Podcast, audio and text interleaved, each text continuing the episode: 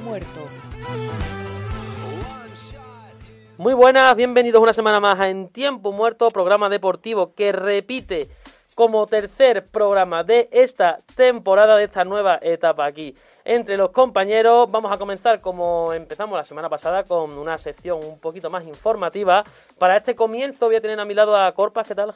Pues muy bien, la verdad que una mañana bastante tranquila y deseando de empezar el programa. Fran, ¿qué tal? Eh, bien, Manu, como cada semana dispuesto a informar a los oyentes. Se disputó el clásico, ¿no, Corpas? Buen partido para los aficionados blancos, para el aficionado neutral fue un auténtico tostón. La verdad que el nivel del Madrid y del Barcelona en los últimos años es bastante decayente. El Barcelona tuvo la oportunidad de empatar porque para mí tuvo el control del partido, sin embargo el Madrid fue una pisonadora cuando tuvo que serlo y se llevó los tres puntos del Camp Atlético de Madrid, Real Sociedad, Fran. Eh, bueno, otra remontada que que no termina de culminar el equipo rojo y blanco y queda mucho por hacer todavía en defensa, queda mucho por solucionar y en cuanto al ataque ninguna pega. Más partidos importantes, el Sevilla también le metió 5 al Levante. Buen partido del equipo de Lopetegui a pesar de la fragilidad atrás. Es un partido lo que, que lo tenía prácticamente controlado con, con un resultado de 4 a 1, dos jugadas en dos minutos jodió absolutamente todos los planes que tenía el técnico vasco y finalmente se complicó todo. Mm, esto deja la situación la Real líder, ¿no? La Real que está jugando muy buenos partidos esta temporada y el otro día jugó una gran primera parte, bueno, unos buenos primeros 60 minutos en el Wanda Metropolitano, sin embargo el Atlético Madrid tiene una plantilla superior, superior, tiene jugadores de mayor calidad y eso se notó en los 90 minutos. Por abajo a la vez dos victorias consecutivas. Buena, buen rendimiento del equipo de Calleja, eh, consiguió ganar a un rival directo como es el Cádiz y esta victoria pues le da, le da esperanza y le da mucho ánimo al equipo vasco. Claro que sí. Pasamos del fútbol masculino, que ahora vamos a continuar en nuestro tiempo de debate, al fútbol femenino. Ya se incorpora nuestro querido amigo Bartolo. ¿Qué tal, Bartolo? ¿Qué tal? Pues muy buenas, aquí esperando para la sección Las Magas del Balón.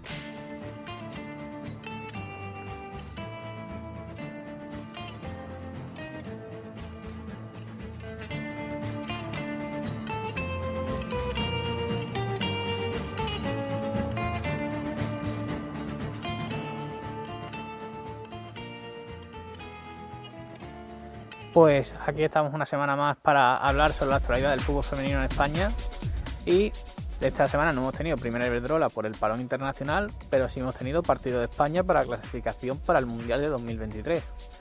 España sigue arrollando en esta clasificación, ganó por 0 a 6 a Ucrania con goles de Alexia Putellas, Amayur Sarriegui, Nereiza Aguirre, a Mayor Aguirre otra vez gol en propia y Alba Redondo. Con esta victoria sigue líder en el puesto de en esta clasificación.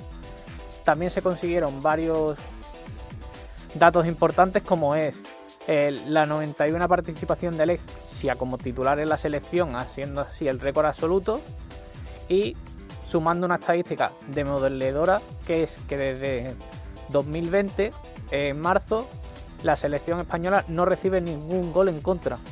Pues increíble dato. También el récord de Alessia, ¿no? Que ya es, como bien has dicho, el, la mayor, el mayor, la jugadora que más partidos ha jugado en la historia de la selección española. Sí, estaba empatada hasta ahora con Marta Torrejón, que se retiró de la selección después del Mundial y era cuestión de tiempo que la superara y seguro que siga alargando mucho más el número de partidos porque todavía le queda carrera por delante. Bueno, pues muchísimas gracias Bartolo. Cerramos las magas del balón y ahora vamos a la sección del baloncesto. Corpa, muy apretada la NBA en este inicio. ¿eh? Ha arrancado la temporada de la NBA, arrancó la temporada pasada, la semana pasada cuando hablamos en el segundo programa y la verdad que hay dos equipos a destacar. Los primeros son los Charlotte Hornets, el equipo que es propietario Michael Jordan, posiblemente considerado el mejor jugador de la historia del baloncesto. Han empezado muy bien con el, con el base Lamelo Ball y con Miles Bridges que opta al candidato de mejor jugador que mejor ha progresado durante un año a otro. Y el segundo equipo a destacar para mí es otro equipo relacionado con Michael Jordan, Chicago Bulls 4-0 que llevaban desde la época de Jordan sin empezar así, muy buena gestión del general manager en este mercado de traspasos donde ha conseguido a grandes jugadores y formar un equipo que verdaderamente puede luchar por entrar en playoff y hacer buen nivel porque hay grandes equipos en el este que seguramente sean más candidatos al anillo que los Chicago Bulls. En el otro lado de la moneda se encuentran los Angeles Lakers, que un equipo es el equipo más veterano de la liga. No cuadraron bien en pretemporada, no ganaron ningún partido. Los dos primeros partidos de la temporada han sido caóticos. Sin embargo, el entrenador Frank Vogel ha sabido ajustar los elementos que tiene en la plantilla. Han conseguido dos buenas victorias frente a Memphis y esta madrugada frente a San Antonio Space y, veremos a ver cómo continúa la liga. Los Warriors espectaculares, ¿no? Los Warriors espectaculares, la vuelta de Clay Thompson en, diciembre puede ser clave para que este equipo sea candidato o no al anillo, porque Stephen Curry sigue estando a un nivel espectacular. Parece mentira que la, hace dos temporadas se lesionó de la muñeca, se perdió prácticamente toda la temporada, pero parece que no ha habido lesión en el jugador de los Warriors. Y para terminar, quería comentarte qué te pareció la acción entre Campaso y Ricky Rubio, muy comentada por las redes sociales. Bueno, en baloncesto sí es verdad que es feo, no fea la entrada de Campaso. Es fea, es bastante fea. Es baloncesto también, el, la NBA es mucho más física que lo que puede ser un baloncesto europeo, pero sí es, un gesto feo. Claro, y además eh, Campaso es muy querido en la afición española por su etapa en el Real Madrid, Ricky Rubio es posiblemente el jugador más eh, el jugador más espectacular que tenga ahora mismo la selección española, por lo que era un era un debate bien fuerte aquí en España, pero esperemos que sean solo lances del juego como hay en la mayoría de los partidos. Claro que sí, Corpas, muchas gracias. Pasamos a la Fórmula 1. Fran, GP de las Américas, victoria de Verstappen. Eh, sí, victoria de Verstappen sobre Hamilton en un podio en el que también ha quedado tercero Checo Pérez una fantástica carrera del holandés, del inglés, también muy buena carrera de Fernando Alonso, lástima que en las últimas vueltas por un problema en el alerón trasero tuviese que retirarse. Sí, la verdad que el equipo de Alpine ha tenido ese problema con los alerones, tanto Fernando con el alerón trasero como con, con el alerón delantero. Perfecto, Fran.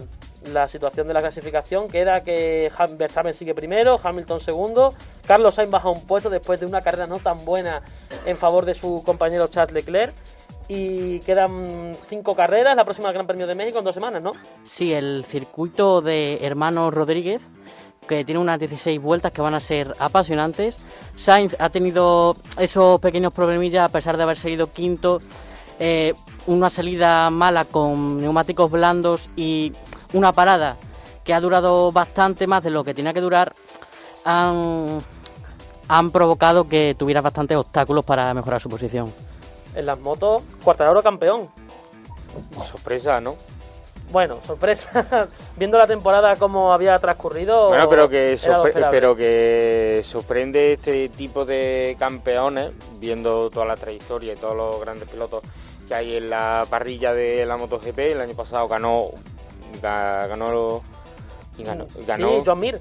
Ganó Joan Mir, que a priori no es el máximo favorito, pero claro, si los grandes favoritos se te van cayendo, se van lesionando, pues hace que este tipo de, este tipo de pilotos tengan la oportunidad de ganar este tipo de campeonatos. Es una oportunidad única. Cuartararo la aprovechó este año, el año pasado la aprovechó Joan Mir. La buena noticia para los españoles, Fran, victoria de Mar Márquez. Sí, sí, victoria de, de Mar Márquez, tercera esta temporada.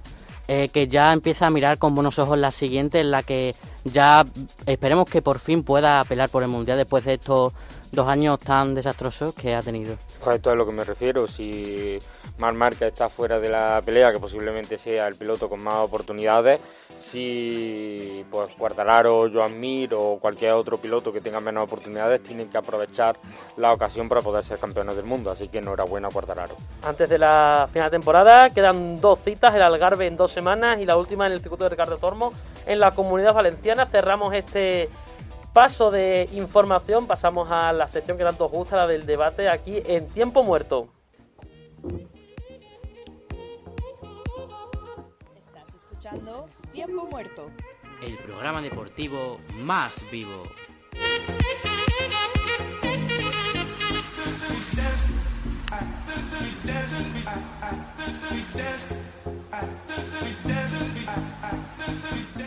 Pues ya estamos aquí. Ya estamos en el eh, tiempo de debate de Tiempo Muerto, el programa deportivo más vivo de aquí, de la radio sevillana y nacional, porque grabamos en Sevilla, pero esto es nacional y diría que mundial. Y ya tengo conmigo a Corpas. Buenas, Corpas. Buenas, José Enrique. Estaba deseando hablar contigo en este debate. Eh, se presenta emocionante. Se ¿no? presenta emocionante porque hemos tenido un fin de semana grandioso con este clásico y además porque tenemos una gran noticia que dar a nuestros oyentes. Ojo a lo que dice Corpas, pero sigo presentando aquí a mi, dere- a mi derecha, a mi derecha, Manu Bazaga. ¿Qué tal? Muy buenas, José, ¿qué tal? ¿Qué tal el fin de semana, Manuel? Tranquilito, pero bien. Y también tengo a Francisco. Fran, ¿qué tal? Bueno, demasiado formal, José. Eso de Francisco, yo a ti no te llamo José Enrique. Bueno, pues me puedes llamar perfectamente porque me gusta, la verdad. y Me- es su nombre. Me, me gusta mi nombre. Es un nombre decirlo. muy esplendoroso, ¿no? Yo prefiero llamarte José, más informal. Y aquí a un poco al que pone orden, el que pone un poco de sentido común, eh, Bartolo. ¿Qué tal, Bartolo? Pues buenas otra vez aquí. El que no habla mucho, pero cuando habla, da Sube el dato pan. correcto. Pues fíjate, lo ha dicho él y yo estoy de acuerdo, la verdad. Y por último tenemos a Carlos. ¿Qué tal, Carlos? ¿Carlos? ¿Dónde está Carlos? en el estudio un momento. Ah, que está entrando. Eh, ¿Qué te, ha, qué te ha pasado? Mira, entre que ya venía con retraso y encima el autobús ha tardado 10 minutos más, pues aquí ando entrando justo ahora. ¿Has pillado mal momento, José Enrique? Tú como las estrellas, siempre puntual, Carlos. Bueno, chicos, pues una vez hechas las presentaciones, eh, como ha dicho Corpa, se viene un debate muy, muy interesante. ¿Por qué? Porque ha habido clásico y con eso vamos a empezar con el clásico. Empiezo contigo, Fran. ¿Qué te pareció el clásico? Eh, bueno, sí es verdad que no, no acerté en el, el resultado, pero sí he acertado en las sensaciones del partido, con respecto a lo que dije la semana pasada, que iba a ser un paseo del Madrid. Y en mi opinión, eh, eso ha sido el, el transcurso de- del partido. El Madrid ha tenido controlado el partido tácticamente todo, mo- en todo momento. Ahí ha hecho lo que ha querido con el Barcelona. ¿Qué clásico has visto tú, Fran? ¿Tú estás seguro de que has visto el clásico de este fin de semana? Sí, sí. ¿Y a ti te ha parecido un baño del Madrid? No, no, no he dicho un baño. ¿eh? ¿Un repaso del Madrid? ¿En serio te ha He parecido di- un repaso no he del dicho Madrid? un baño, no he dicho un baño. He dicho que el Real Madrid ha hecho lo que ha querido con el Barcelona. Lo ha tenido eh, bajo control el partido durante todo Pero eso es lo que estás diciendo ahora, no lo que has dicho antes. Que antes has dicho que el Madrid ha dado un repaso, que ha jugado tranquilamente, cuando el Real Tácticamente ha dado Madrid... un repaso. Tácticamente dado un repaso. Ancelotti ha hecho un muy buen trabajo defensivo, eso sí es verdad, porque eh, era lo que le faltaba al equipo, al equipo del técnico italiano, que defendiera un poquito más, porque tenía mucha fragilidad defensiva. Sin embargo, Alaba y Militao estuvieron espectaculares, sobre todo el austríaco, con un gran gol, golazo para mí, no sé qué opina la mesa, pero un gran latigazo con la zurda y el Barcelona tuvo el control del juego, intentó un poquito más que el Madrid desde mi punto de vista, pero el Madrid en el momento que pisó un poquito el acelerador se le vio que es un pelín más superior, pero sobre todo para el espectador neutral tuvo que ser un partido soporífero porque el, el bajo nivel de los dos equipos es demostrable. Esplendoroso gol, mano. Pues sí, la verdad que fue un buen gol en David, en, de, de David Jalaba, perdón, se incorporó al ataque por mm, una de las pocas veces que lo hace en el partido, la primera y pum, después de varios toques entre, entre Vinicius y Rodrigo. Eh, en cuanto al análisis, estoy en parte de acuerdo con Corpas y con, y con Fran, estoy en parte No, el lado de... un segundo, mano. Sí. Han dicho dos cosas contrariamente los dos. Bueno, pero, pero eso quería matizar. Ah, vale, vale. Quería matizar que estoy de acuerdo en parte de lo que ha dicho Fran, de que el Madrid fue mejor tácticamente que el Fútbol Club Barcelona, pero también estoy de acuerdo que el Barça tuvo más control del balón y, y por ende tuvo más posesión de este. Entonces también se puede considerar que dominó en esa faceta del juego. Pero es que dominar la posesión no es dominar el juego. Por eso te acabo de decir que creo que el Madrid fue mejor tácticamente, mm, supo aprovechar mejor sus armas que el, que el Fútbol Club Barcelona. Eso sí, creo que con demasiado respeto. mm, sí, considero que el Madrid podía haber hecho bastante más de lo que, de lo que hizo. Y, bueno, dejó el partido abierto de cara al final y menos mal del gol de Lucas Vázquez porque si no hubiese empatado a Agüero después. Y lo que ha dicho Manu ahora mismo, el respeto, los dos equipos. El Barça salió, que el Madrid no me pinte la cara, y el Madrid salió, como este Barça me gane, mi imagen queda muy deteriorada. Al final el Madrid se lo terminó llevando, pero hasta que no marcó el primer gol el Madrid, el Barcelona, di, si esto queda 0-0, yo creo que me conformo. Y marcó el gol, si es verdad, adelantó un poco el Barça las líneas, presionó un poco más, sobre todo la entrada de Cutiño me parece fundamental en el partido para que se iguale un poco más. Pero es que el Barça tiene muy poco, es que no le mete un gol al arco iris. Yo, yo no sé, yo estoy de acuerdo con Bartolo en ese sentido, no sé cómo vería el partido Carlos, pero eh, un partido donde el Barça llegaba, pero no, no sentía ese peligro, ¿no? Yo creo que el Barça ya no puede dar más de sí, creo que lo dio todo, ya no da más de sí. Y también te digo que me esperaba mucho peor para el Barça y muchísimo mejor también para el Madrid. Es verdad que el Madrid estuvo superior, pero me esperaba sinceramente un baño como estaban debatiendo antes y al final no, no fue así, así que mm, ni tan bien para el Madrid ni tan mal para el Barça, es mi opinión. Bueno, algunos madridistas sí que dijeron que, que sí que hubo un baño eh, re- del Madrid al Barça. No sé, No sé qué cómo- Madrid- Estuvo superior, ¿eh? No sé qué madridista mesa. que Sí, bueno, eh, eh, en, en Twitter, en algunos grupos de WhatsApp, yo leía eso, que, que el Madrid eh, le había dado un baño al Barça y mi sensación no fue esa. La, sensación de aplastamiento podría haber sido superior si Vinicius en la segunda parte se hubiese atrevido mucho más, porque para mí echó el freno de mano, porque en la primera parte se come a Mingueza, o sea, Mingueza no sabe dónde está en el terreno de juego después de dos o tres acciones de Vinicius, sin embargo, en la segunda parte con Des de lateral derecho, Vinicius se frena, no lo intenta tanto y el Madrid se apaga poco a poco, le vuelve a dar el balón al Barça y fue un partido más de posesión larga del Barça sin llegar a ninguna parte. pero creo que fue mm, no solamente Vinicius, creo que fue algo general del Real Madrid, que es que, que parece que bajó no un punto, diría medio punto del nivel de la primera parte y eso hizo que el Barça, por lo menos con la pelota, fuese queriendo proponer cada vez más y al final en los últimos minutos, hombre, estaba claro que el Barça iba a intentar por lo menos empatar, embotellar un poco al Madrid, eso sí, también vi al conjunto de Ancelotti bastante bien replegado atrás, haciendo buenas ayudas, cada vez Militao y Álava se entienden mejor en la, eh, como centrales, Eh, todavía falta que vuelvan alguna alguna alguna parte del lateral, como por ejemplo Carvajal. Está, y que el, Barce- y que el Barcelona lo único que intentó fueron centros al área, con su- seguramente con Militao y Alaba a un gran nivel, no se llegó, no el Barcelona no podía generar peligro con esa acción y sin embargo lo hizo en la segunda parte una y una y otra vez. El Madrid ganó, pero a vosotros os convenció el Madrid en este clásico. A mí no me convenció. Yo me esperaba un punto más del Madrid, yo me esperaba que esta era la oportunidad para dar un golpe sobre la mesa, pero refleja que el Madrid, que no está bien, No. que por mucho que acompañan los resultados, el Madrid de juego no está bien. Es verdad que es un juego totalmente diferente que con Zidane. Yo prefiero este juego antes que Más se vertical, ¿no? Más claro, divertido. mucho más que con lo que se jugaba con Zidane.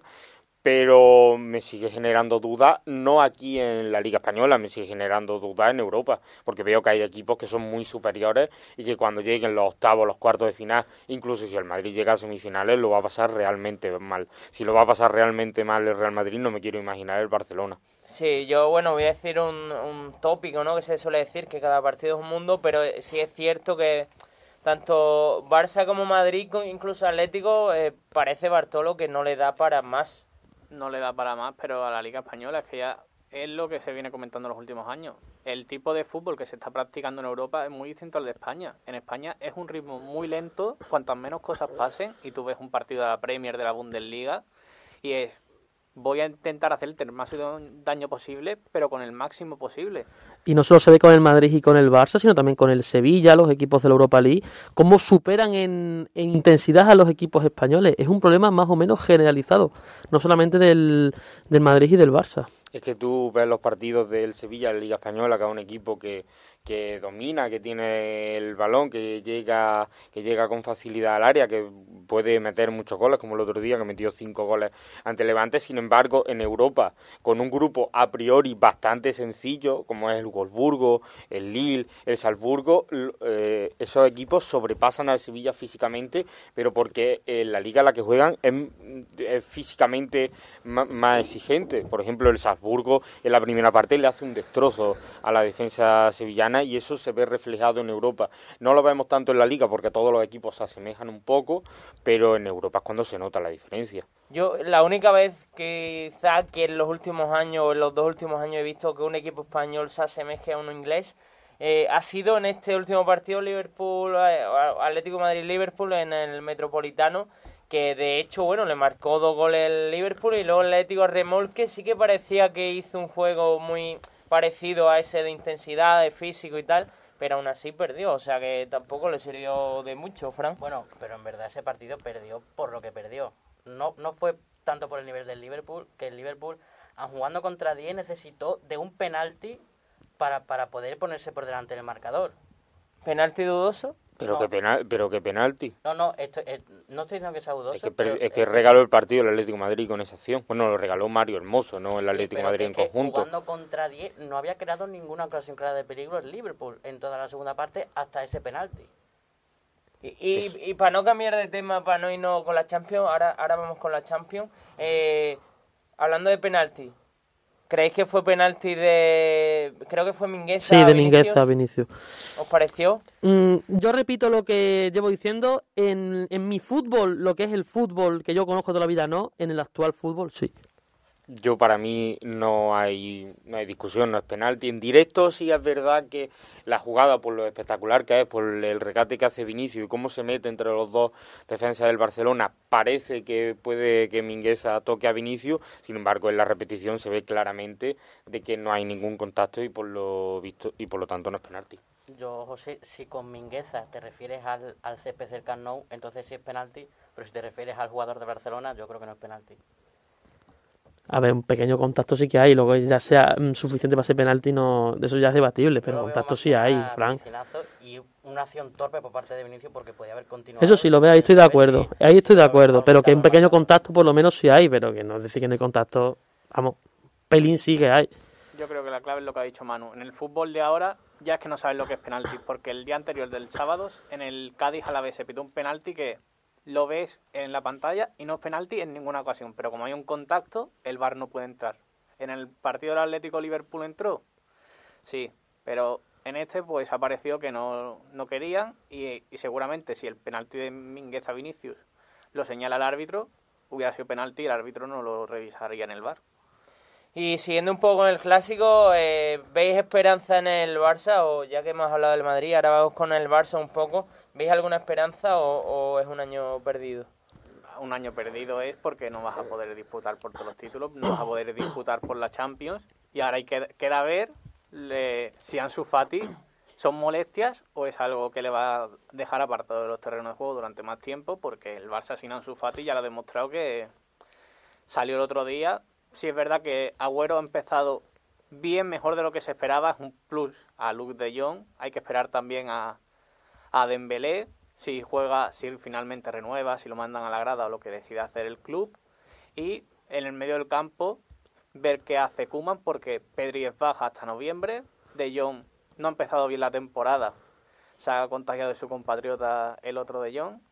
Y hay que esperar si Nico, Gaby, Ricky Puig ya es caso perdido y ver si se puede hacer algo. Hoy un partido importante contra el Rayo Vallecano para ver si realmente puedes pelear por la liga o solamente por entrar en Champions. Eh, te quería preguntar eso, Bartolo, ¿qué, qué pasa con Ricky Puig? ¿No, ¿No le gusta? ¿No entra en sus planes? ¿Se ha encabezonado? Porque hemos visto jugar a Gaby, a Nico por delante de Ricky y parece que lo tiene sentenciado, ¿no? Pero es que yo creo que ya no es algo de Koeman, porque sí, Setién lo usó, pero llegó el momento clave y Ricky Puig no estaba. Valverde, Ricky Puig, lo mismo que Koeman, no, no sabía ni que existía. Y Koeman sí ha demostrado que los, los jugadores jóvenes confían en él, ya sea Pedri, Nico, Gaby, Araujo, Mingueza. No se le puede acusar a Koeman de no confiar en los jóvenes. Algo tiene que hacer Ricky Puig más en lo- mal en los entrenamientos para que el entrenador, los entrenadores que han pasado, no le hayan dado confianza. Sí, hay algo raro ahí. Eh, pero, ¿veis alguna esperanza en, este Barça o, o, como dice Bartolo, es un año caos? A ver, voy en línea más o menos de lo que dice Bartolo, pero a un equipo como el Barça nunca se le puede dar por muerto en ninguna competición. Mm, El ejemplo es que aquí se dijo la, la semana pasada que el Madrid iba a vapulear al Barça y no fue así. El Barça dio la cara, siempre es un equipo que al final siempre acaba en puestos altos y nunca hay que darle por muerto, pero nunca. Bueno, eh, en línea de lo que dice Manu, hablando del, del clásico, me gustaría comentar que si bien en el clásico, durante la segunda parte, el Madrid le cedió la pelota al Barcelona y aún así el Barcelona, atacando por la banda izquierda, fue donde más ataque tuvo, en su, donde más potencial ofensivo tiene, apenas pudo crear ocasiones al Madrid. Y vimos también en el partido del Atlético contra el Barcelona que un Atlético que estuvo a medio gas jugando uno de sus peores partidos de la temporada fue en el que más una victoria más abultada tuvo está viendo que el nivel de los- del Barcelona en los partidos importantes contra rivales directos es eh, pésimo y está viendo desde, el año pasado que el único partido contra un rival grande, por así decirlo, que ganó fue ese 0-2 a la Juve en fase de grupos de Champions del año pasado. Entonces, si, yo, si no se ganan esos partidos clave contra rivales directos, es imposible poder competir por los títulos. Totalmente, yo estoy, estoy, de acuerdo con Fran. Y bueno, después del partido también hubo una imagen un poco desagradable a la salida de Kuma y los jugadores. Incluso hicieron un vídeo de coña saliendo, salió una ambulancia y decía el del vídeo, pues, ahí, ahí, está Dembélé, ¿no? Eh, ya hay que tomarse la coña, pero sí que unas imágenes muy feas, ¿no, Manu? De esa salida de, de Kuma sobre todo. A ver, sí, son feas. Eh, no gusta ver ciertas imágenes contra una persona, hombre, porque todos sabemos que son personas, luego en el terreno de juego puede pasar lo que sea. No es la primera vez que se ve en el mundo del fútbol, pero tampoco se puede comparar de lo que se está viendo en los últimos meses en Francia. Eso sí que es un problema y no lo que pasó con, con Kuman el otro día. Que puede haber cierto sector un poco enfadado, lo entiendo. Pero no hay que confundir que Kuman es una persona y que fuera ya del Camp Nou no es entrenador del Barça. Es una persona igual que contra cualquiera. Yo creo que ya no es tanto un problema de club ni de cómo está el equipo. Yo creo que ya es un problema de sociedad porque no es a Kuman solo. Mucha gente va a los entrenos a Ciudad Deportiva y empieza a grabarle por la ventana a los jugadores cuando salen con su coche. Ya se ha visto a veces a un Titi que le gritan cosas a Coutinho y al final pues es lo que pasa, el club debería reforzar la seguridad para esas salidas para que no se produzca lo del otro día del clásico y, y bueno, educar a la gente para que no haga eso. El club también se ha convertido un poco en un meme y la gente aprovecha pues eso, lo de la ambulancia de Dembélé, lo de un Titi, para meterse con los jugadores y eso al final también daña la imagen de, de, la, de los jugadores y el entrenador. ¿Pero con qué dinero, Bartolo? Si hay técnicos en el estadio durante los partidos por si se bajan los plomos. Es que la, la actitud, de, el, la imagen del club de Barcelona, del Fútbol Club Barcelona es horrible y a mí me da mucha pena porque eh, para mí es el equipo rival y yo no quiero que, o sea, me gusta que, no me disgusta que esté mal, pero tampoco quiero que le vaya tan mal porque conozco a mucha gente que es aficionada al club, que lo pasa mal, porque hay mucha gente que vive el fútbol con demasiada pasión y ver a un, a un rival así a mí no me gusta. Es verdad que la situación es bastante complicada, eh, un entrenador que tampoco es del, del gusto de los aficionados, una plantilla que tampoco es que esté acorde al nivel del club, así que veremos a ver qué pasa. En esta, temporada, esta temporada va a ser caótica, seguramente se clasifiquen para Champions, pero van a tener muchos problemas y yo espero que pronto se recupere, la verdad. Bueno, de hecho estoy viendo aquí la clasificación y el, Bar el Barcelona es cierto que le, que le falta un partido, pero es que va noveno con, con 15 puntos. Eh, le supera muchos, muchos equipos. En este programa no se puede hablar de equipos que van novenos. Por eso dijo Manu en el programa anterior. Pero sí de equipos que van segundos. Se ha hablado más del Madrid. No, yo estoy diciendo del Barça, ¿eh? Ahora que va noveno. Hombre, considerar mal el segundo mejor equipo de la historia de España, no sé qué Hombre, decirte, yo, pero yo bueno. Digo que en otro programa dijiste que no se podía hablar de equipos que van noveno porque el Athletic Club de Bilbao va noveno. Que no tenga tanta trascendencia histórica. Bilbao no, no, tiene trascendencia histórica. Tiene, pero no se puede comparar con el Madrid y con el Barça, es el cuarto equipo más laureado de, del, del fútbol español. Vamos a ver, Manu, pero tú no puedes entender que si sumas toda la afición de los demás equipos, sale más gente que eh, de la que es del Barça y del Madrid. No sé si me explico. No, no, no.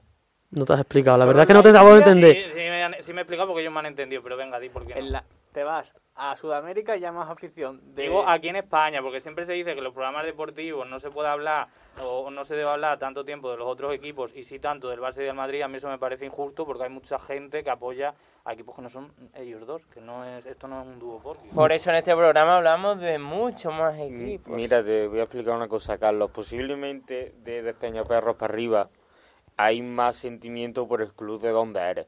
Pero es muy común en Andalucía, en muchas zonas, por ejemplo, en, eh, pero por ejemplo Málaga, Córdoba, donde yo soy, Jaén, Almería, es muy, es muy probable que la mayoría de la gente sea o del Madrid o del Barça, no del equipo de donde es. Da pena, pero yo, por ejemplo, mi equipo es el Real, yo soy de Córdoba, pero por ejemplo mi equipo es el Real Madrid. Y en una final de la Copa del Rey, Córdoba, Real Madrid, yo voy con el Real Madrid y no tengo ningún problema en decirlo. Y posiblemente en el norte pase menos. Por eso la mayoría de ese enfado sea de equipos del norte, que son equipos que están en primera, como la, la gente de Alaba, que será muy del Alavés, la gente de Bilbao, que será muy de Bilbao, la gente de Galicia, que será muy del Celta o muy del Deportivo. Aquí en Andalucía pasa con Sevilla con, con Sevilla con Cádiz, que son dos ciudades muy muy punteras con los equipos propios, pero, pero, por ejemplo en Huelva tú conocerás a mucha gente que son del Madrid o, de, o del Barça, o tú por ejemplo que eres del Atlético Madrid. Sí, sí, sí. En Pero vamos a ver, eso no viene, pasa mucho. no viene a justificar que mm, se tenga que hablar todo el rato del Madrid y del Barça. Yo lo siento mucho, ¿eh? no me convencéis. Bueno, pero en este debate, pero coño, esta semana había un clásico, pues Que tú sí, lo normal será sí, que hoy hables del Madrid del el Barça, programa- ¿no? Estoy diciendo que en el programa anterior Manu dijo que para qué íbamos a perder el tiempo en hablar de Atlético de Bilbao que iba noveno. Entonces ahora el Barça va noveno. ¿Para qué vamos a perder el tiempo en hablar del Barça? Porque el Eh, Madrid y el Barça son los dos equipos. Déjame hablar, por favor. Déjame hablar, por favor. Porque Oye, el- te haces el programa tú solito. No, hombre, si sigues hablando tú, te damos también la sección entera y el programa de la semana que viene. El Madrid y el Barça son de los dos equipos que más afición tienen, entonces es normal que tengan más minutos en antena y también es normal que, que tengan los que más ingresos tengan. Aparte, son, que el es que que más todo. minutos en antena eres tú, porque si te vas al programa anterior, el que más habla de todo el programa eres tú, hijo. Esto parece un monográfico. Venga, pues saca la, saca la fuente y Bueno, hazlo. chicos, estamos aquí todos para hablar. eh, en, en algún momento tiene que hablar uno más que otro, pero bueno, hablando de, de esos equipos, el Athletic Club, eh, como el Osasuna, el Betis, están ahí, Fran. O sea, eh, la liga está muy divertida. Ha, ha perdido un nivel, como ha dicho Bartolo antes, pero la liga está divertidísima. Ya lo, ya lo hablamos la semana pasada. Pero es que la liga está muy emocionante. Llevamos ya 10 partidos, algunos equipos 9. Pero es que están todos en, tanto por abajo como por arriba, en 5 o 6 puntos máximo. Ha perdido nivel, como decís, pero veo la liga más igualada en muchísimos años, segurísimo, ¿no? En los últimos años, sí. Sí, sí, sí, totalmente. Es más, que est- esta jornada creo que ha habido en total unos 38 goles, 39. Vamos, que no es, no es la Premier ni está el Wolverhampton, pero tampoco está mal, ¿eh? Se defiende, ¿no? La Liga Española, ¿no, Fran? también. Hay que apostar un poquito por los españoles. Y yo estoy muy sorprendido por la por el Osasuna también, porque es un equipo muy humilde, que hasta hace dos o tres años, no sé exactamente cuántas temporadas, estaba en segunda división, subió, estuvo varias temporadas a punto de descender, se le lesionó su mejor jugador y ahora está en puestos de, Pero de ¿tú Europa crees, League. Manu, que llegará algo? Al final yo creo que estos equipos se acabarán desinflando, los Osasuna acabará el 10, el 11, pero vamos, descender no descenderá. Eso sí, el inicio de temporada es muy meritorio. Eh, opino diferente en cuanto a la Real Sociedad, por ejemplo, o el Betis. Creo que, por ejemplo, ellos sí se pueden mantener un poquito más allá arriba, pero no les he hecho más de pues séptimo nada, octavo. Ya los pobres han Pues dejado nada, de- pues, que era muy interesante. Manu ha comentado el Y, y no me toque mal el, el Vale. micro, por favor. Manu ha... Tengo una manía muy tonta de gesticular. Tiene la mano muy larga. Espero que estás solo aquí. Joder, macho. Cómo Joder, se macho, nota el vaya- equipo, ¿eh? Cómo se nota el equipo del que es. Vaya, vaya, vaya comentario. Que Manu ha comentado el Osasuna, yo quería comentar al Rayo Vallecano, que si el Osasuna es humilde, el Rayo Vallecano más lo es aún. Además, con una afición totalmente dividida con la junta directiva, que no tiene los fondos necesarios para ser un equipo de primera, y ahí siguen peleando con un gran equipo, luchando jornada tras jornada. Esta jornada entre semanas se enfrenta al Fútbol Club Barcelona. Es verdad que es en casa, pero a priori el Barcelona es superior. Y m- a mí me gustaría que se mantuviese cuanto más años en primera mejor. Eh, bueno, a mí me, me gustaría comentar algo sobre el partido del viernes pasado, es que volvió a marcar el Chimi Ávila y bueno, hemos tenido ahora la noticia de que al pobre Marcos Llorente pues ha habido otra infidelidad. Parece que el, el Chimi Ávila va a gol por infidelidad. Eh, bueno, explícanos, explícanos qué ha pasado para que los oyentes se pongan en contexto, Fran. Pero este tipo de datos sí se puede dar, ¿no? Eh, sí, sí, yo creo que sí, totalmente verificable. Vale, vale, pues explícalo, porfa. Pues resulta que era la, la boda de Marcos Llorente y no encontraba el anillo y resulta que el anillo En la boda, en la boda, No, no, en una pedida. Es una pedida, Ah. ¿no? En la pedida de matrimonio en- se ha encontrado el, el anillo el- en el coche del amigo de... Marcos en el Llorente. coche del amigo. En el coche del amigo, Eh, eh, como lo oye. Explícalo, Manu, la historia. Bueno, em, todo apunta a que eh, habían quedado Marcos Llorente, su novia, que ahora mismo no recuerdo el nombre, como... Paddy. Bueno, mm, la novia de Marcos Llorente, y el supuesto amigo de Marcos Llorente donde se ha encontrado el anillo, quien se ha encontrado el anillo, ¿no? Lo que ha ocurrido es que en, en dicha pedida eh, Marcos Llorente le entregó el anillo a su novia. Sí, hace un mes o dos Sí. meses, ¿no? Y hace no sé cuánto tiempo, creo que fue una semana más o menos, lo perdió. Mm, No lo encontraba por ningún lado. Y casualmente ha salido diciendo Marcos Llorente que su mejor amigo, el con el que había quedado ese día, el de la pedida, había encontrado el micro, eh, digo, el, el anillo. eh, perdón, es que ya estamos liando entre micro y anillo. el anillo en su coche, habiendo quedado el día anterior con la, con la novia, eh, primero para comer y luego para ir a un despacho a una reunión. Así que dejo en deliberación todo Si la historia. si supuestamente a Marcos Llorente le han puesto los cuernos, imagina lo que nos harán al resto. Madre Al resto de los mortales, claro que sí. Lo de la comida, lo del anillo, Eh, son sí, sí, sí. Pero es que además, Alerta en, Batusi. un- en el último español Atlético Madrid, Leandro Cabrera le hizo el gesto de cuerno a Marcos Llorente. Ojito. Hostia, que a lo mejor la cosa viene de lejos. Ojito. A lo mejor no sabíamos el mensaje oculto. Cabrera fue jugador Ah, del- fue claro, jugador claro, claro. A ver Jugador si- del Atlético de Madrid también. Sí, pero no en la época que estaba... En categorías inferiores, ¿no? Estuvo Cabrera, puede- quiero recordar. No sé, puede ser una... Ahora, es lo que ha dicho Carlos. Si a Marcos Llorente, más de un metro ochenta, rubio, superatlético, eh, posiblemente en, eh, en uno de los 10 mejores equipos de- del mundo, cobrando una pasta y siendo un tío atlético deportista, eh, te pone los cuernos al resto de los ¿Qué nos mortales. harán a nosotros, porfa? mortales. Le recomendamos no juntarse con Icardi. Bueno, y esa es otra, lo de Icardi. Ya ha, ha- Eso- ya ha eso sí. vuelto con Ha, vuelto, ha vuelto. Esto, Dios lo junta y Dios los crea y ellos se juntan, ¿no? Madre mía, eh, cómo está el mundo del, del fútbol. Está más interesante lo que pasa En el fuera mundo del que, corazón. que, que dentro. Gracias por ese dato. Y, bueno, eh, eh, hay que hablar también de esa de, de ese Real Sociedad Atlético Madrid, primero contra segundo, mejor dicho, Atlético Madrid eh, Real Sociedad. eh, primero contra cuarto, perdón. Segundo hubiera sido si, si lo hubiera ganado, pero no fue así. ¿Qué te pareció ese Atlético Madrid Real Sociedad, Bartolo? Pues la verdad me sorprendió el planteamiento de Imanol porque salió con dos puntas, cosa que no es habitual en el técnico de la Real. Sí es verdad que tenían muchas bajas. Se notó al final del partido que al final el equipo no le daba ya para salir y al Atlético lo terminó encerrando, pero esos dos goles que mete la Real, que habría que hablar, Oblak están muy flojos los dos y al final el Atlético aprovecha que la, eh, la Real acaba con mucha gente de la cantera, como Turrientes, Pacheco, y al final la pegada que tiene con un delantero como Luis Suárez, pues termina empatando el partido. Quiero también eh, decir que últimamente en los últimos dos partidos, sobre todo contra el Liverpool y la Real Sociedad, el Atlético como que le ha costado un poquito entrar en el encuentro, luego ya sí que eh, se ha metido en él, ha remontado incluso pudiendo ganar el partido, pero no sé si José Frank, otro que soy del Atlético de Madrid, mm, ¿creéis que al Atleti le falta un pelín para entrar en los partidos? ¿Se ha visto en los últimos dos? Eh, sí, de hecho también se está viendo en, en la, en la temporada que, que muchos partidos pues empieza mm, fatal, las primeras partes las regala o empieza perdiendo y al final siempre acaba dependiendo de, de remontadas en los últimos minutos de- del partido, pues gracias a la calidad y a la pegada que tiene en ataque, pero es que no, mm, eso hace que no nos centremos en el principal problema que es la defensa.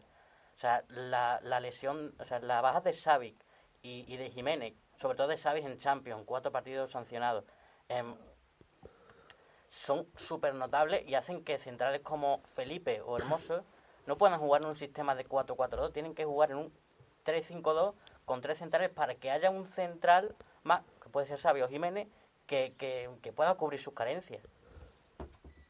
Sí, bueno, yo opino igual un poco que Fran, ¿no? Yo creo que el Atlético de Madrid eh, el año pasado si ganó la liga fue entre otras cosas porque Oblak está, estuvo inmenso. Eh, y esos y esos goles eh, que le marcaron el otro día nunca le hubieran marcado esos goles la temporada pasada y, fue así eh, este último partido. Eh, el primero, bueno, está solo contra el jugador, lo puedo entender, ¿no? Pero el segundo, un saque de falta y, y pase a por su lado, eh, es raro eso en Oblak. Pero bueno, es cierto que todos los jugadores pasan por diferentes momentos de ánimo y de estado de forma y, y no está en su mejor momento. Él agradeció en, redes sociales el apoyo de, los aficionados porque hay al- algunas voces críticas de la prensa que, que le han dado palo, es verdad. Pero bueno, eh, esperemos que todo vuelva a su nivel y que Oblak pueda, pueda hacer su, su mejor juego, que sabemos, Corpa, que es uno de los mejores porteros del mundo. Si no el mejor portero del mundo, aunque yo, a mí por técnica me gusta mucho más Courtois, pero sin embargo todo, todos los mortales tienen fallos y Oblak lo demostró el otro día. A mí me gustaría preguntaros por el penalti, bueno, para mí penaltito, que le pitan a Luis Suárez, que condiciona y eh, ayudar al Atlético de Madrid a empatar el partido. A ver, en cierta parte, es que es que es como todo, ¿no? En el ¿A ti te parece vuelvo, penalti, Manu? vuelvo a repetir que con el de Vinicius, en mi fútbol no, pero en este fútbol de ahora sí. Es que eh, ¿A ti personalmente te parece a mí no, penalti? a mí no.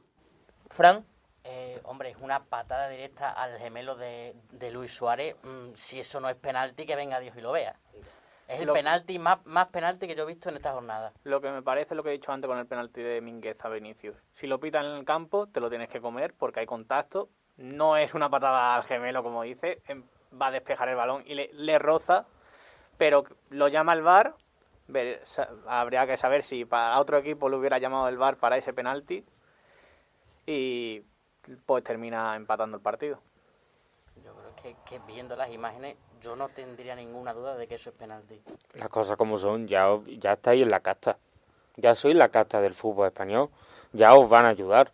Ya primero que si las pausas de hidratación, que los veo una cosa totalmente absurda. Segundo, los descuentos de 10 minutos, que hostia puta.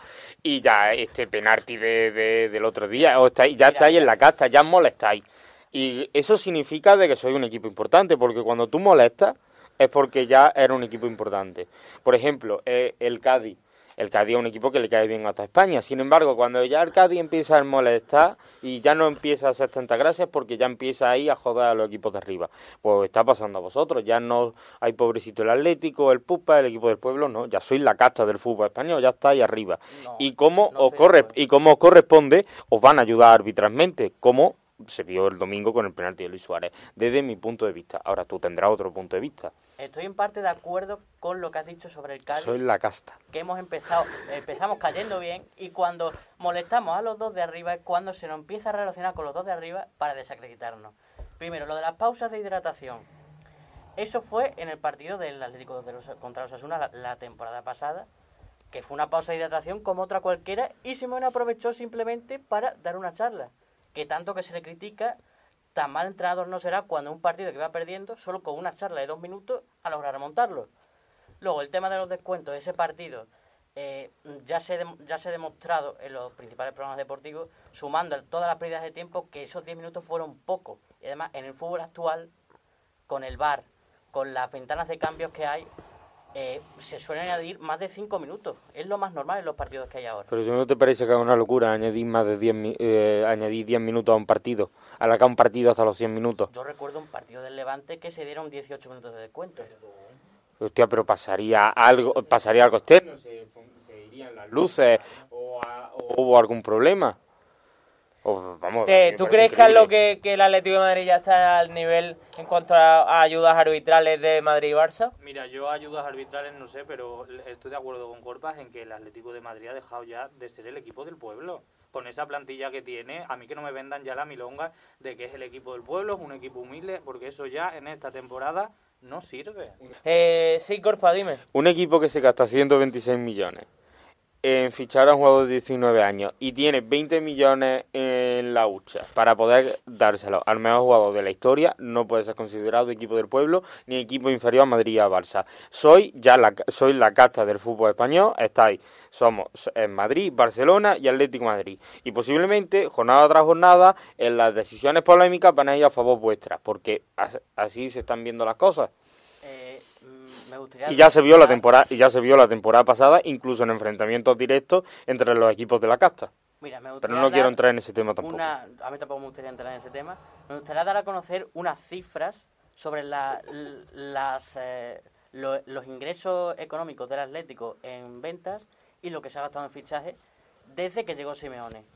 En total sale un balance negativo de 70 millones, con lo cual, eh, si Sime- Simeone ha estado 10 temporadas, equivale a gastarse 7 millones por temporada en cada mercado de fichaje si eso es ser un equipo eh, súper eh, capitalista como Real Madrid, Barcelona, PSG y, y paro de contar, que venga Dios y lo vea. No me seas tú también de tu pueblo, Frank, que el dine- que el valor de la moneda va cambiando, los futbolistas cada vez valen más. Esos datos no, esos datos de tanto tiempo no sirven, hay que actualizarse. Es que el Atlético- Los jugadores cada vez valen, los jugadores cada vez valen más caros y antes con 30 millones podías fichar a Radamel Falcao y ahora eh, en el mejor nivel de Radamel Falcao y ahora con 30 millones pues te lleva un jugador de 3 al cuarto. Que esa, ese dato no sirve para nada. es que Ese dato no sirve para nada. Gasta porque vende. El Atlético se gastó 126 en Joao Félix porque vendió por 120 a Griezmann, vendió por 80 a eh, Lucas Hernández y por 40 a Rodri.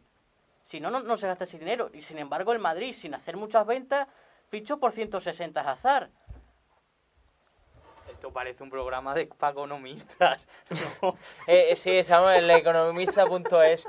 Pero no, no, no es un programa de, de economistas, es un programa de fútbol. Y bueno, eh, tanto Corpas como Manu, vamos a dar una noticia que igual no la sabe mucha gente. Y la vamos a dar un poco aquí en primicia. La verdad que es una noticia bastante sorprendente. Yo me he quedado flipado. Con Yo la espero, que lo- yo espero que los oyentes se hayan quedado hasta ahora, porque es que la noticia es muy Yo fuerte. creo que podríamos Y- haber y no es abierto el yo Sí. creo que podríamos haber Sí, abierto totalmente. el programa con esta noticia. Sin embargo, la vamos a dar ahora para que los oyentes fieles Sí, se enteren de nuestra mano, de Manu, quién ha ganado el balón de, de la oro. mano de mano. Nueva Bueno, eh, se ha filtrado una posible lista del ganador del Balón de Oro. Antes de nada, Antes de decir el sí, ganador, eso te iba a decir. Exclusiva. Vamos a. Mm, Prefiero saber qué opina la mesa de quién quiere que puede ser el afortunado. José ya lo sabe, así que no ¿Hay va a participar. ¿Hay sorpresa? hay Di, sorpresa. di lo que tú creas Hay conveniente. Yo sorpresa. pensaba que lo iba a ganar, eh, estaba entre Messi y Benzema, pero me decantaba un poco más por Messi. Pero Está si Messi, Lewandowski y Benzema, esos tres. Pero no sé si decís que hay sorpresa. Hay sorpresa, ¿eh? entero de todo. Yo creo que va a ser sorpresa, pero no tanta. Creo que va a ser de, para un jugador del Chelsea. No sé cuál exactamente, pero va a ser para un jugador del Chelsea. Yo creo que ya viendo lo que ha dicho Manu, de que sí están, yo creo que esos tres pueden ser el podio y no lo he visto todavía. Ojito, ¿eh? Yo creo que va a ser el delantero del Bayern de Múnich, Robert Lewandowski. No sé, pero me da esa, ese pálpito al corazón. Bueno, pues. bueno, en- Manu, sí. dilo en En cinco... No, en primer lugar, un, un momento, en primer lugar he de decir que el podio va a ser los tres que ha dicho Bartolo, Robert Lewandowski, Leo Messi y Karim Benzema. Vale, ¿Qué ibas a ¿y esta decir? información está 100% fiable, 100%... A ver, somos periodistas. A ver, o- sí, ¿no? Sí, ¿no? lógicamente. Eh, y el ganador del Balón de Oro va a ser de tambores. el polaco Robert Lewandowski. Lewandowski. Se ha filtrado que Robert Lewandowski va a ser el, el. Balón de Oro, el segundo va a ser Messi y el tercero va a ser Karim Benzema. Así es. ¿Cuándo va a ser la gala? ¿Cuándo es? En diciembre creo que era, ¿no? En enero, ¿no? Creo en enero? eh, principios de En enero, sí es verdad, suele ser en enero, Por sí. cierto, enhorabuena Manu por la, esta exclusiva, ¿eh? A ver, no es una exclusiva. tuya, pero bueno. Dale un besito, dale un besito. No-. No, no, no. Así que ahí lo dejamos. Mm, Seguramente, mm, si al final no es eso, es el de, de- de estos tres, pero mm, es bastante fiable lo que puede ser. Y Lewandowski yo creo que se erige como de los principales eh, candidatos al balón de oro ahora mismo. Escúchame, vaya para palo para los madridistas, ¿no? ¿Por qué? Hombre, los madridistas os esperabais que lo iba a ganar Karim Benzema, pero del tirón, ¿no? A ver, era un candidato. Eh, Era un ¿vamos a candidato. un segundo? Tanta campaña de Rafa Nadal para esto. Bueno, Rafa Nadal es el mejor deportista de la historia de España. Bueno, se, se puede decir eh, que después ¿Se anula de el programa, Fran? Después de esta derrota de Benzema en, en el Balón de Oro, ya el Real Madrid oficialmente no tiene ningún título esta temporada. No es título, es un título individual. No Ya. tiene nada que ver en. Ya no motivo en- para ir a Cibeles. en- no, no, tampoco íbamos a ir a Cibeles, no te preocupes. Así que eso, dejamos ahí Lewandowski supuesto ganador, segundo Messi, tercero Karim Benzema. Pues a mí me ha sorprendido, la verdad, eh, el resultado, porque me da a mí que es un balón de oro más que nada por la temporada pasada. Porque la temporada pasada, si se hubiese celebrado el balón de oro, era el único candidato a poder ganarlo. Y yo me alegro por el delantero polaco, me parece uno de los mejores delanteros de- del siglo XXI. Y bastante sorprendente, la verdad. Yo pensaba que se lo iba a llevar Messi, porque después de ganar la Copa América, eh, jugando allí en Francia, a lo mejor el público, a lo mejor ahí Fran Fútbol podía haber hecho algo de la suya, pero que va, se lo ha llevado Robert Lewandowski. Bueno, eh, chicos, nada más que decir, ¿no? ¿Tenéis alguna última apreciación sobre esto? Nada más, ¿no? Pues bueno, aquí termina el programa. Eh, intenso, intenso tiempo de debate por las caras de, los de los compañeros. Se ha pasado volando, ¿no, Carlos? Es que no hemos hablado del español Atleti de ayer. Pues el, el español Atleti... Lo último, lo, sí. uni- lo último, ayer Unai Simón cumplió 100 partidos oficiales con el Athletic Club de Bilbao. Es el portero de este siglo XXI. Con el Athletic con menos goles encajados, quedaron 1-1, reparto de puntos hubo ayer en Cornellá, lastra ambos para sumar puntos para la clasificación. Pero bueno, es verdad que el Atleti llevaba sin ganar eh, contra el español desde los años 90, creo que temporada 96-97. Desde el 2015 en Cornellá. No, no, en Copa del Rey ganó en 2015 en Cornellá. Ah, vale, en Liga. Bueno, pero en Liga no lo habías dicho, era en los años Ah, vale, 90. Vale, vale, entonces ya. Vale, Liga, vale. Vale, vale, vale. Entonces quedaron 1-1, pues bueno, ni tan mal. Bueno, con ese dato de Carlos nos despedimos, chicos. Eh, nos vemos el próximo programa aquí en Tiempo de Debate en el programa Tiempo Muerto. Tiempo muerto. One shot is never enough. I just wait for us to go in circles.